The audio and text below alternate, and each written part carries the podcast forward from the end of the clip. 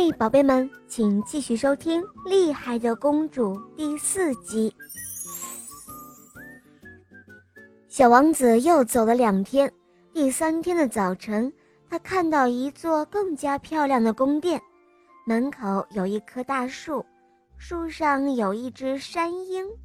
他看到王子走过来，便从树上飞下来，落在地上，变成了一位漂亮小伙子。他大声地说。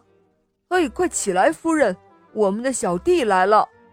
二公主听到后，急忙跑过来，拥抱亲吻了弟弟，问他身体怎么样，并且让他告诉自己生活情况。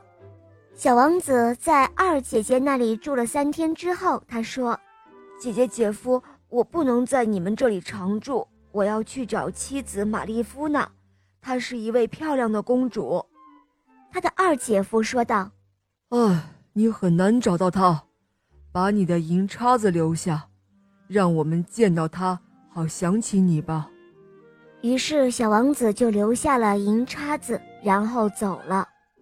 他又走了两天，第三天的早晨，看到一座更加漂亮的宫殿了，门口也有一棵大树，树上有一只乌鸦。乌鸦看到他后，从树上飞下来，落在地上，变成了一位漂亮小伙子，大声地说道：“哦，快出来，公主，我们的小弟弟来了。”他说罢，只见三公主跑了出来，高高兴兴地见到弟弟，他们拥抱亲吻。他问弟弟的身体怎么样，并且要他告诉自己生活情况。小王子在三姐姐那里也住了三天后，他说：“再见了，姐姐、姐夫，我要去找我的妻子，她也是一位漂亮的公主。”他的三姐夫说道：“你很难找到她，把你的银烟壶留下吧，让我们见到她的时候好想起你。”于是，小王子留下了银烟壶，和他的三姐姐和姐夫告别。又启程了，他就这样又走了两天，第三天终于找到了妻子。妻子见到了他，跑上前抱住他的脖子，泪眼汪汪地对他说：“哦，我的天哪，你为什么不听我的话呢？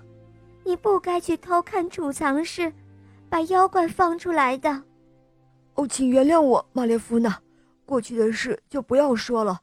趁妖怪不在，我们赶紧一同跑吧。他也许追不上我们。好了，小伙伴们，这一集呢就讲完了。你们来猜一猜，他和玛列夫娜公主能够逃跑吗？